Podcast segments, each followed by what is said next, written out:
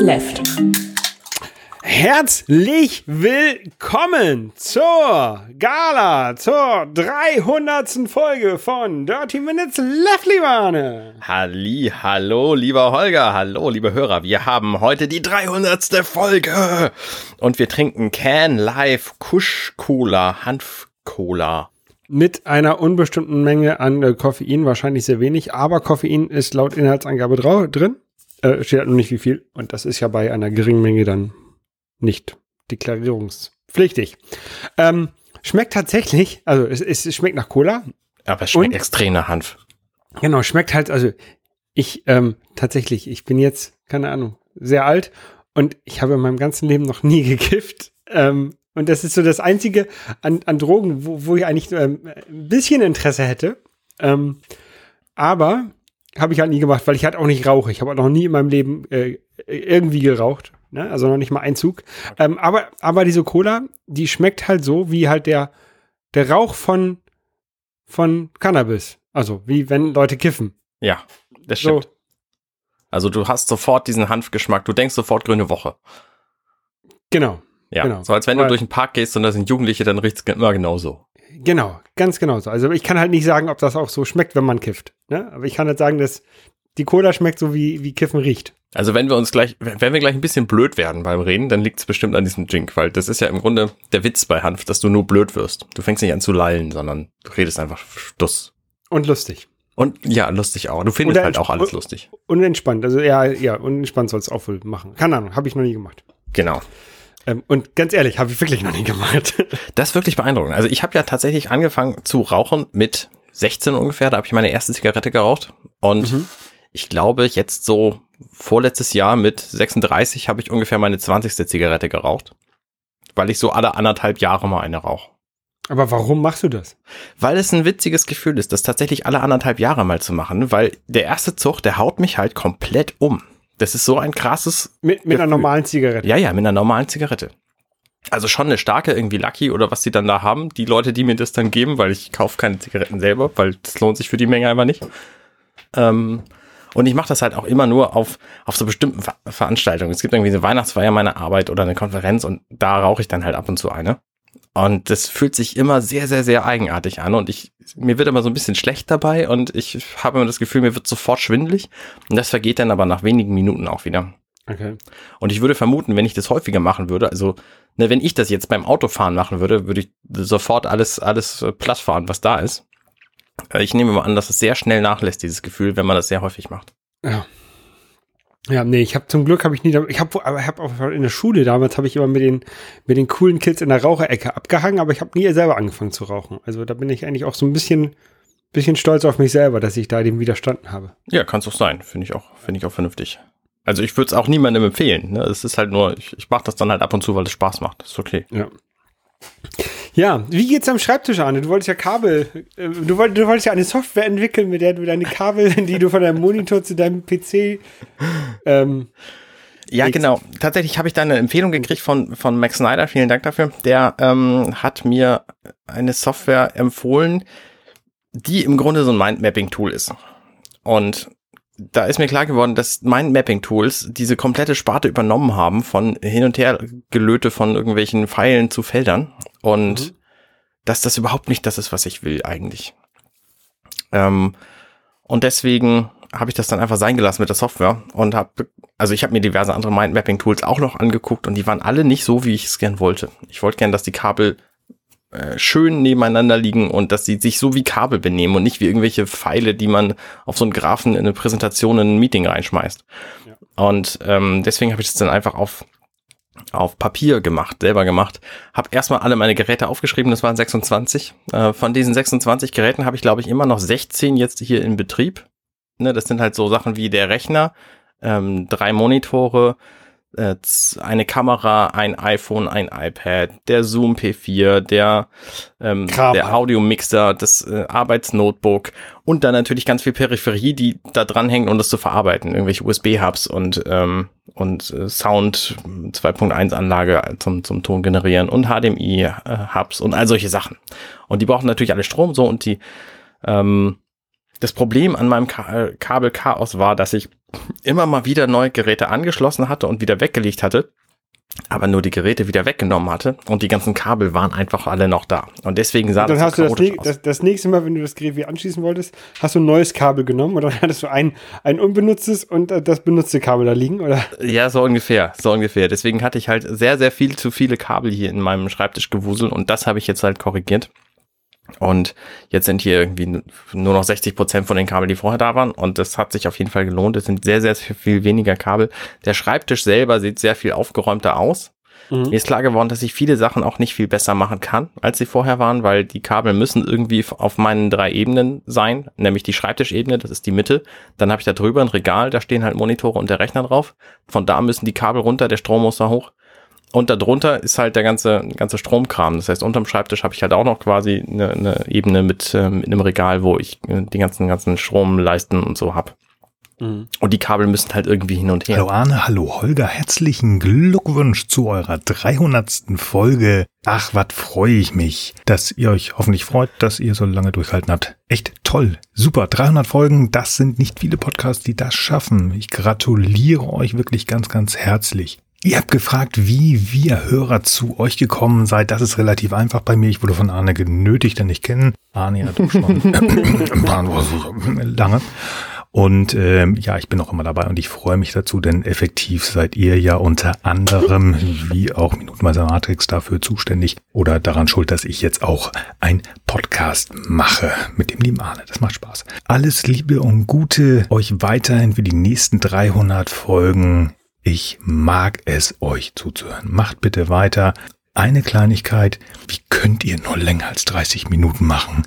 Das habt ihr so versprochen. Vielen Dank dafür. Alles Gute, herzlichen Glückwunsch und auf die nächsten 300. Huch, wer war denn das? Ähm, da ist mir tatsächlich ein technisches Me- Meisterwerk gelungen. Vielen Dank, Nils, für diesen Audiokommentar. Dankeschön. Das war einer der vielen, vielen einzigen Kommentare, die wir bekommen haben. Wir hatten nämlich gefragt äh, nach Kommentaren, gebeten um Kommentare zu unserer 300. Schönen Dank, Nils. Ich hatte mir das vorbereitet hier in Ultraschall 5, da erzähle ich gleich noch ein bisschen drüber. Und habe dann äh, das einfach in die Tonspur schon mal reingelegt nach x Minuten und dann nicht drauf geachtet und deswegen kam das so plötzlich. Also schönen Dank dafür. Ja. Ich freue mich auch. Ich finde auch, wir sollten auf, auf die 30 Minuten, das haben wir ja tatsächlich in den letzten 10 Folgen so relativ gut wieder hingekriegt. Aber ich mag dieses, dieses kurze Format auch. Allerdings rede ich auch einfach gerne mit Holger und dann das aufzunehmen bietet sich halt an. Wir können einfach jeden Tag 30 Minuten machen. das wäre, ja, das, mm, Nein, nein, nein, nein, nein. da können wir so themenspezifische, na gut, machen wir es nicht komplizierter als es ist. Ähm, Kabel, genau. Kabel, richtig, da waren wir. Wir wollten äh, über Hast du die, Kabel hast du diese. Kabel denn jetzt irgendwie noch zusätzlich organisiert oder hast du sie einfach nur ausgedünnt? Weil was du ja machen könntest, ist, du könntest so schöne ähm, Kabelbinder nehmen aus mit so Velcro, wie heißt das, Klettverschluss. Mhm. Ähm, entweder so auf einer Rolle und zurechtschneiden oder so 100 Stück für, für 1,50 Euro 50 kaufen und die damit dann so ein bisschen zusammenbinden, damit das ein bisschen ordentlicher ist. Das könnte ich tatsächlich machen, ja. Das, also jetzt, wo ich weiß, welche Kabel wo sind, ähm, könnte ich das tatsächlich machen. Jetzt bin ich allerdings auch wieder faul, weil, wie gesagt, die mittlere Ebene funktioniert so, ne? Die ist ordentlich genug. Da sind die halt nur die Kabel, die da sind. Was hinter den Monitoren ist, das sehe ich sowieso nicht. Ähm, und von daher ist es eigentlich auch okay so. ist halt eigentlich nicht ganz das, was ich, was ich ursprünglich vorhatte. Aber ich bin ja, ich bin ja flexibel. Ja. Ich habe mich auch um meine Kabelsituation hier bei mir gekümmert. Und zwar habe ich mir ein altes neuen SCART-Kabel gekauft. Was? Ein Skatkabel. SCART-Kabel kennt man, das ist aus, weiß nicht, 80er oder, oder auf jeden Fall frühe 90er. Ähm, Audio-Video-Kabel, um alte Geräte an Fernsehen anzuschließen. Diese ganz großen, dicken Stecker mit den 21 Pins. Mhm, die man nicht Ähm, da reinkriegt, weil die, weil die plan abschließen. Also die Buchse, die schließt plan mit der Wand ab quasi. Und du findest die nicht, wenn du das hinter dem Fernseher suchst, sondern deswegen musst du ewig fummeln, um dann diesen Stecker da reinzukriegen. Genau. Ich wollte das aber auch gar nicht hinter den Fernseher machen, weil ich, ich habe ja so ein ähm, Gerät, mit dem ich äh, alte analoge Videosignale in HDMI ähm, umwandle und, und so. Ähm, und da musste ich, will ich aber irgendwie meine alten Videospielekonsolen ja reinbekommen. Mhm. Ähm, aber das sind halt auch mehrere. Ähm, und deswegen kann ich die halt nicht jetzt direkt, wollte ich die halt nicht direkt daran anschließen, sondern ich habe halt ein Gerät dazwischen gesteckt, ähm, so quasi so einen automatischen Switch. Automatischen gar. Ja, genau. Es gibt da was, das wurde irgendwann mal so aus, kam aus tatsächlich aus der Retro-Spiele Ecke wurde es entwickelt. Es nennt sich Hydra. Kostet irgendwie, keine Ahnung, 200 Dollar das Ding. Ähm, aber kann halt autom soll halt automatisch ähm, hin und her switchen und halt auch alle Signale durch, durchschicken. Also in diesem SCART-Kabel, da ist halt nicht nur Video äh, und links und rechts Audio, sondern auch das Videosignal kann dort in verschiedenen Qualitäten und verschiedenen Signaltypen durchgeleitet werden. Deswegen hat das Ding so viele Pins. Mhm. Ähm, und dieses Hydra-Ding, das kann halt alle, alle, unterstützt halt alle diese Videosignale. Ähm, und das ist halt relativ teuer und deswegen habe ich mir bei AliExpress so einen, einen Klon davon gekauft. Mhm. Ähm, aber das Ding hat halt ein SCART-Ausgang und das muss ich dann halt wieder ein, über ein ganz normales SCART-Kabel ähm, mit meinem Frame-Meister, diesem ähm, HDMI-Ding, Mhm. ähm, verbinden. Und dafür habe ich mir ein altes SCART-Kabel gekauft. Ist auch ein bisschen lustig, weil haben mir dann auch Leute gesagt, naja, ich hätte dir auch welche schicken können. Ja, umsonst. Ich so, ja, aber dann bezahlst du irgendwie 1,50 Euro 50, 50 Versand und ich habe jetzt 95 Cent bezahlt bei Amazon inklusive Versand. Ja, das ist schon barbarisch. Und Ja, ich habe ganz sicherlich auch irgendwo hier Kabel, aber in welchen, irgendwelchen Boxen aber habe ich nicht gefunden. Hast du das denn jetzt angeschlossen und funktioniert es? Nein. Also, weder Was noch. jetzt? ich habe es noch nicht angeschlossen und ich weiß noch nicht, ob es funktioniert, weil ich einfach noch keine Zeit dazu hatte. Okay, okay. Hast du denn ein, ein Konzept, wie du die Konsolen positionierst, bevor du, nee, nachdem du, also wenn sie denn stehen sollen? Also die Konsolen stehen im Regal. So ein Kallax, ne? Expedit. Genau, mehr, mehrere, zwei Kallaxe. Ähm, und dort sind sie nach Hersteller und dann innerhalb dieser, dieses nochmal nach Jahr sortiert. Also in, in Nintendo, Sega, Sony und Microsoft so hinten nebeneinander. Mhm. Ähm, und dann, ja, nach Jahr. Also die äh, ältesten und dann die neuesten kommen irgendwie, wandern da halt so durch. Ähm, und dahinter ist halt Kabelgewirr Mhm. weil die sind, haben wir alle, haben alle, äh, sind alle am Netz angeschlossen, also haben alle Strom. Die ähm, neuesten Konsolen haben alle ähm, Ethernet-Kabel dran. Ähm, und dann äh, habe ich noch so einen HDMI-Switch, mit dem ich die sieben modernen Konsolen alle an den Fernseher bekomme. Ähm, und ja, und jetzt noch die, die, die SCART-Kabel dazu. Das reicht tatsächlich auch nicht, diese, also das Ding, was ich jetzt gekauft habe, hat irgendwie, keine Ahnung, sechs oder sieben Eingänge. Das reicht tatsächlich nicht Nee, natürlich nicht. für, die, für das, was ich habe. Also theoretisch, wenn das jetzt gut klappt, müsste ich mir noch einen zweiten davon kaufen. Die kann man dann zusammenstecken und dann kann man, habe ich doppelt so viel. Ja. Ich meine, du hast ja auch irgendwie 30 Jahre Konsolengeschichte da vor dir liegen, oder? Ja, ungefähr. Das ist schon ziemlich krass. Nee, warte mal, noch viel mehr. Mario ist dieses Jahr, letztes Jahr 35 geworden, Zelda dieses Jahr 35. Ja. Ja. Also meine älteste Konsole, also ich habe hier ähm, NES und äh, Master System. Das sind so die beiden ältesten Konsolen. Ich weiß gerade nicht, welche von den beiden tatsächlich älter ist. Wollte ich gerade fragen, welche ist denn älter? Ich glaube, das NES ist älter. Ich glaube, das Master System ist ein bisschen älter. Und auf jeden Fall, das Master System ist ja quasi ein so ein inoffizieller Nachfolger vom Sega SG 1000. Oh, Das weiß man. teilweise, kom teilweise kompatibel dazu. Ähm, und Deswegen könnte man eigentlich sagen, dass das Maßsystem fast älter ist, aber ich bin mir nicht hundertprozentig. Das Maßsystem ist 85, äh, ja, 85. Und das NES? 87? Äh, weiß ich jetzt aus dem Kopf nicht. Muss ich nachgucken. 83. 83. Okay, dann ist das Master-System ja sogar zwei Jahre jünger. Ja. In der damaligen Entwicklungszeit genau. könnten sie tatsächlich auch nach dem Erscheinen des NES mit der Entwicklung begonnen haben. Ja. ja. Ah, ich glaube nicht. Wie gesagt, das Master System ist nicht die älteste Sega-Konsole, die es gibt. Das ist jetzt, äh, heißt SG3, also da gab es schon zwei Vorgängerversionen von. Ja. Ähm, anyway. Ähm, ja, da muss ich mich jetzt eigentlich heute noch mal ein bisschen drum kümmern, um diese Kabelsituation hier. Ja, ich muss mich auch ein bisschen um was kümmern, nämlich ähm, um die technische Einrichtung eines fantastischen Geschenks, das gestern Abend äh, ins Internet rausgepustet wurde, nämlich Ultraschall 5. Ultraschall Ja, Ul- ist ja quasi das Plugin für Reaper und Reaper ist das Aufnahmetool-Software-Ding, was wir benutzen, um unseren Podcast hier aufzunehmen.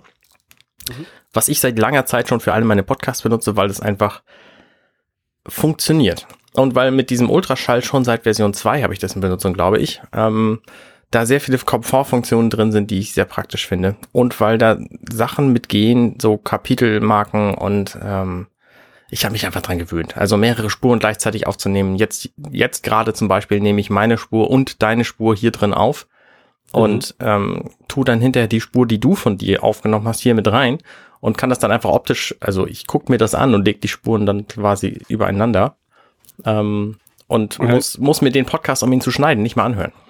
Ja. Und das ist tatsächlich sehr, sehr angenehm. Und es gibt halt verschiedene andere Sachen und Ultraschall 5 hat diverse andere Vorteile und Unterstützungen, zum Beispiel für die M1 Max, die neuen, äh, ist es jetzt vollständig verfügbar. Ähm, es hat eine neue Version von Studio Link, das ist das ähm, integrierte Tool für über Internet miteinander reden, das wir aus irgendeinem Grund nicht benutzen. Ich glaube, es funktionierte irgendwann mal früher mit den, deinem Mikro nicht oder so. Ähm, dann haben wir ein neues Theme, also es sieht ein bisschen kohärenter aus als vorher. Die ganzen Orte der ganzen Elemente sind immer noch da, wo sie vorher waren. Und das User Interface hat sich halt auch an diversen Dingen geändert. Es hat sich relativ viel geändert in Wirklichkeit. Das Feature, auf das ich mich am meisten freue, ist, dass das Stream Deck nun unterstützt werden soll. Das habe ich, hab ich allerdings noch nicht gefunden. Aber ich habe auch das ähm, anderthalbstündige Erklärvideo von dem Ralf Stockmann, habe ich noch nicht komplett durchgeguckt. Das ist auf jeden Fall auch noch mein Plan für heute. Und äh, ich freue mich einfach sehr darüber, ähm, weil ich benutze diese Software wirklich gerne, auch wenn sie lange Zeit ziemlich hässlich war und auch für Mac-Verhältnisse immer noch relativ hässlich ist. Mhm. Ähm, ja. Ich, wir haben ja früher haben wir GarageBand benutzt, ähm, um aufzunehmen. Mhm. Ähm, und ja, ich benutze halt auch Ultraschall und Reaper. Ähm, noch in der alten Version, aber ist ja irrelevant. Ich finde es aber, ich, ich mag es halt absolut nicht. Ähm, ich finde es halt verwirrend. Aber es ist halt leider trotzdem das Beste, was es gibt. Ne, für Podcasts. Genau, das ist halt das Witzige. Also Ultraschall ist halt tatsächlich für Podcasts gemacht. Das heißt, ähm, es ist komplett mit dem Gedanken, wir müssen einen Podcast damit produzieren. So wie die meisten Leute der, der Berliner Blubberblase äh, ihre Podcasts produzieren, ist nicht ganz das, wie ich das normalerweise mache. Ähm, weil Ultraschall äh, benutze ich zwar, aber zum Beispiel ähm, ähm, dieses ähm, Studio-Link halt nicht. Und das machen die halt alle immer sehr gerne und so. Mhm. Und die, da sind dann halt noch verschiedene andere Sachen äh, möglich und, und machbar. Ähm, aber für die meisten, also ich mache auch meinen Podcast, wenn ich den schneide, dann schneide ich die Dinge, die nicht zu hören sein sollen, tatsächlich einfach raus. Das heißt, ich mache da einen Cut und ziehe meine Spuren so schmal, dass das, was nicht gehört werden soll, einfach weg ist. Während die meisten anderen Leute, von denen ich es jedenfalls mitkriege, die machen dann halt den Ton leise. Also die ändern die Lautstärke für dieses Element dieser Spur. Und das ist halt nicht mein Vorgehen, weil das mir einfach viel zu lange dauert, ne? vorne einen Marker zu setzen und hinten einen Marker und dann das in der Mitte runterzuziehen. Ähm, ja. Selbst wenn es irgendwie automatisch ginge, nee. Und auch die Auphonic-Einbindung, ähm, also die benutzen halt wohl das Ducking-Feature relativ viel, um untereinander die Spuren zu klären, wer wann reden darf und so. Und das lasse ich halt komplett Auphonic machen. Deswegen benutze ich das auch nicht.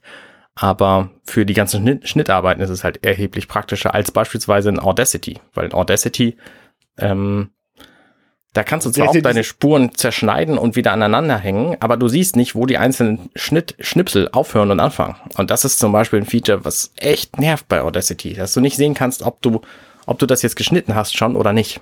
Und, und Audacity ist halt auch super hässlich.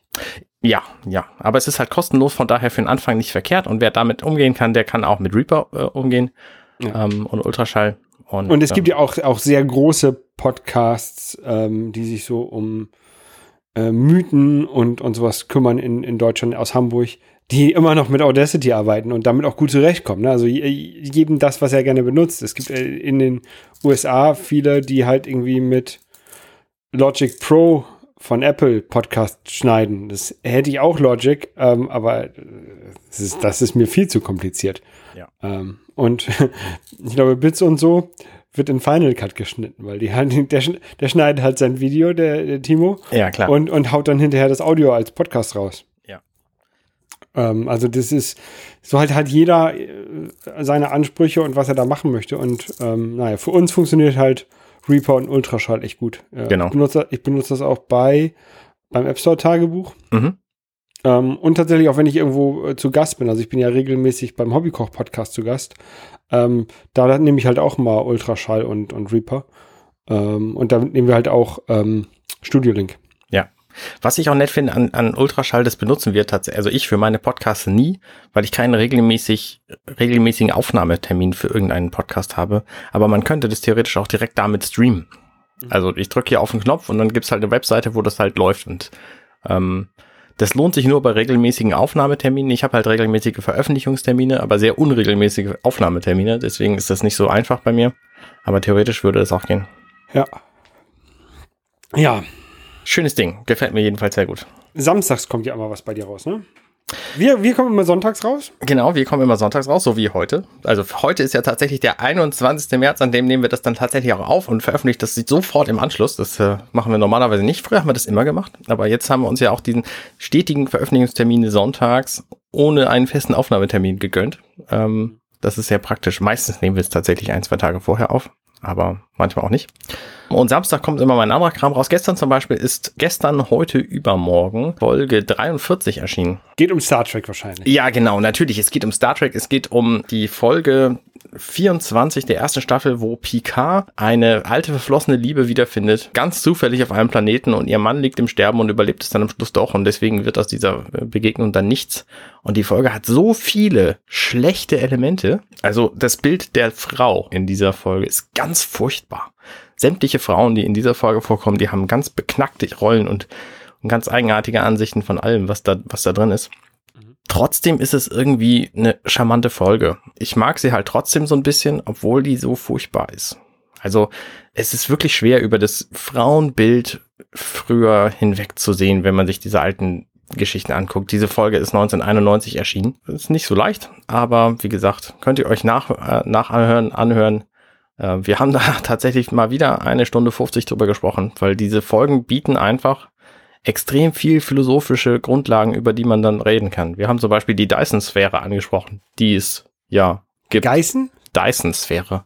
Das ist quasi das Projekt von einem Typen namens Dyson, der hat äh, gesagt, man muss, um so eine Sonne komplett energietechnisch zu nutzen, da einfach einen kompletten Schild drumherum bauen. Da hat man so einen riesen Stahlkubus quasi. Nee, Kubus Mhm. nicht, sondern so, ein- so ein Ball, äh, wo dann die Sonne drin ist. Und dann kannst du da Solar Solarpaneele hinbauen, überall in. Ja. Und dann kannst du die Sonne halt komplett nutzen, die Energie.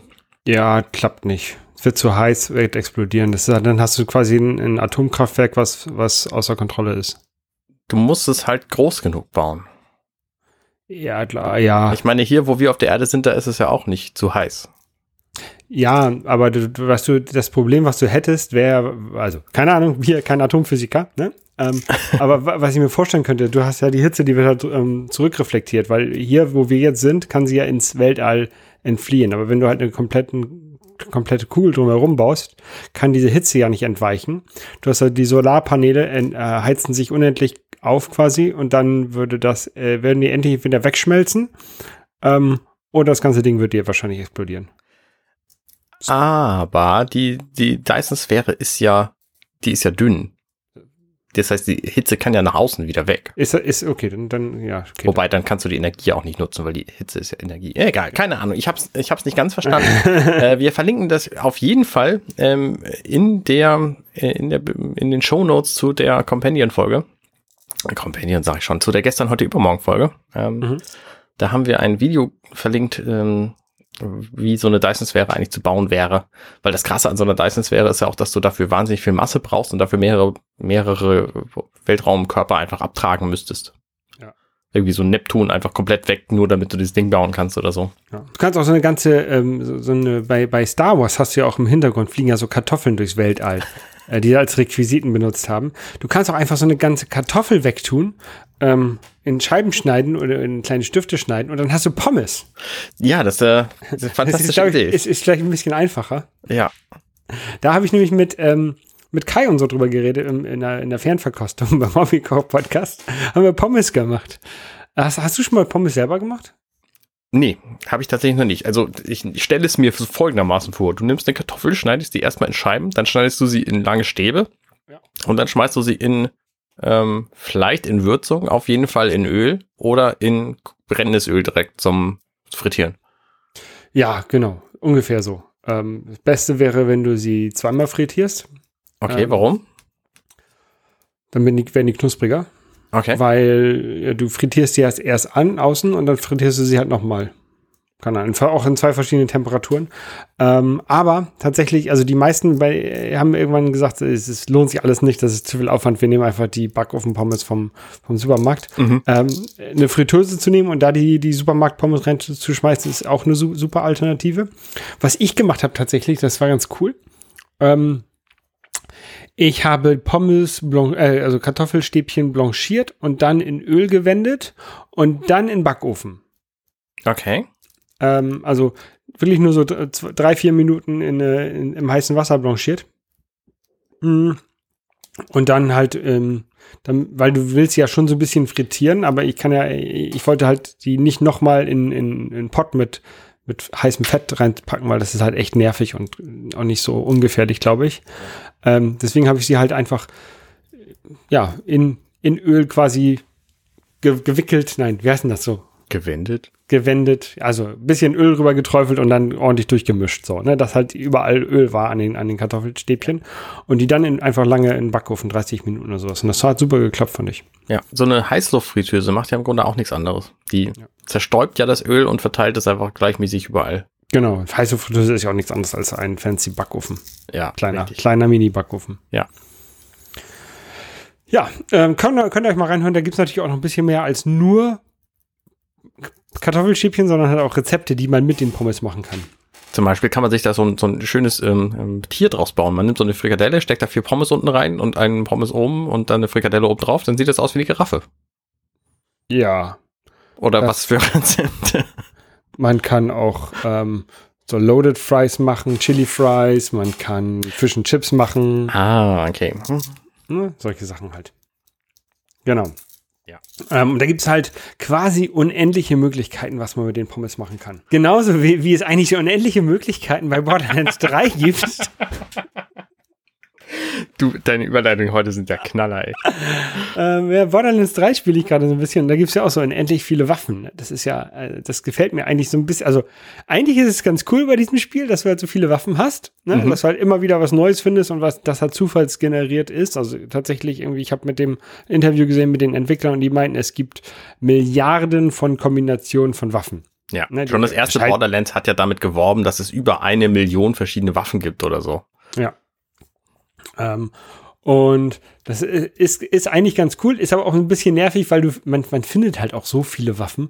Und da muss man überlegen, ja, will ich die jetzt behalten? Oder die, mit der ich jetzt gerade kämpfe, die gefällt mir eigentlich ganz gut. Aber die hat hier, die hat bessere Werte. Aber vielleicht, äh, ja, kann ich die nicht mehr mit mir rumschleppen, weil ich habe so limitierten äh, Anzahl von Sachen, die ich mit mir rumschleppen kann. Das ist ähm, manchmal ein bisschen stressig und nervig. Mhm.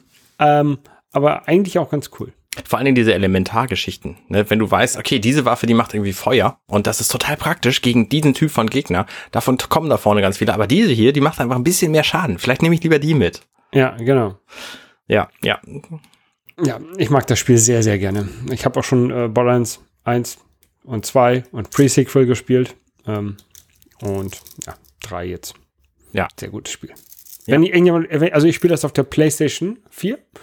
Ähm, wenn, wenn, das ist auch so ein Multiplayer-Spiel, also Koop, ne? Kann, kann man damit spielen. Ich habe leider keine Freunde, die das auch spielen. Das ist ein bisschen traurig. Wenn das jemand spielen möchte mit mir, kommt, sagt Bescheid. Guter Plan. Ich spiele auch ein bisschen was. Ich spiele Crash Bandicoot 4. Hast du mal Crash Bandicoot 1 bis 3 gespielt? Äh, nein. Das sind ich, weiß, ich, ich, weiß, dass es so, so Collectathon-Games sind, also dass du so, äh, so Welten hast, wo du ganz viele Sachen einsammeln kannst. Dann gibt's so, so ähnlich wie, wie Donkey Kong 64 und so, ne? Ich kenne Donkey Kong 64 ehrlich gesagt nicht. Es ist im Grunde so ein Jump and Run, aber in 3D und du siehst deine Figur von hinten. So. Und da gibt's halt, wie es in den 90er Jahren so üblich war, gibt's halt ganz viele Dinge einzusammeln, irgendwelche Kisten zu zerkloppen und auf Gegner springen oder so. Und hier sind halt in, in Crash Bandicoot sind halt sehr viele Geschicklichkeitseinlagen drin. Das heißt, du musst deine, deine Knopf, Knopfbeherrschung von deinem Charakter musst du sehr gut drauf haben für bestimmte Dinge, damit du deine Choreografie von Knopfdrücken ähm, perfekt hinkriegst, um diese Passage zu bestehen. Wenn du das nicht hinkriegst, dann wirst du halt sofort in, an den letzten Rücksetzpunkt geworfen und darfst den Kram von vorne machen. Mhm. Und das hat mich am Anfang ein bisschen irritiert. Ich habe jetzt tatsächlich ein Testmuster gekriegt für Crash Bandicoot 4 für die Switch und habe aber nie vorher einen der Teile gespielt. Wie gesagt, ich kenne auch Donkey Kong 64 nicht und Jump Runs in dieser Fasson sind eigentlich auch nicht so mein Metier. Aber ich dachte, ich gucke mir das einfach mal an, weil warum nicht? Und hab's anfangs nicht verstanden. Warum ist das so schwierig? Warum müssen diese Passagen so prä präzise, spezifische Tastenkombinationen erfordern? Bis ich im Menü so ein bisschen gewühlt habe und festgestellt habe, da gibt's einen, einen wohl dem klassischen, klassischen Crash Bandicoot nachempfundenen Modus, dass man nach jedem Tod oder nach jedem Level oder nach jedem Speicherpunkt einfach den Controller wechselt. Und zwar nicht man selber nimmt einen anderen, sondern man gibt seinen Controller wem anders, der mit einem vorm Fernseher sitzt. Offensichtlich, weil Crash Bandicoot ist ursprünglich so ein Playstation-Spiel, ähm, saßen wohl etliche Kinder damals vorm Fernseher mit ihren Geschwistern und haben dieses Spiel halt kollaborativ gespielt. Also mal bist du dran, mal bin ich dran. Und dafür so. funktioniert das natürlich sehr, sehr, sehr gut, wenn du zwischendurch einfach häufig stirbst. Und dann ja, kannst so du halt sagen, ähm, ja gut, diese Passage ist schwer, wir haben die jetzt beide 15 Mal ausprobiert so und wer zuerst gewinnt, der hat dann halt auch gewonnen so und der hat dann seinem, seinem Geschwisterchen gezeigt, hey geil, ich habe das geschafft diesmal und dann sagt das Geschwisterchen, ja, herzlichen Glückwunsch, nächstes Mal gewinne ich. Ähm, und da habe ich dann plötzlich verstanden.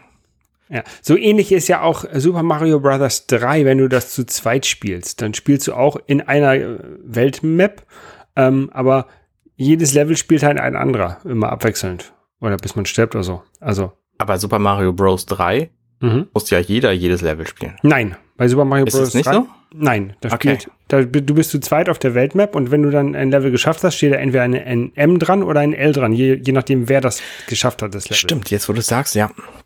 Ja. Jedenfalls ähm, habe ich da ähm, nach dieser Erkenntnis plötzlich Crash Bandicoot doch viel mehr abgewinnen können, als ich es eigentlich wollte, weil alleine funktioniert das natürlich nur so leidlich. Da denkst du halt, ja gut, dann habe ich diesmal nicht geschafft, dann versuch es halt gleich nochmal. Aber mit zwei oder acht Leuten ist das natürlich echt ein ganz, ganz nices Feature.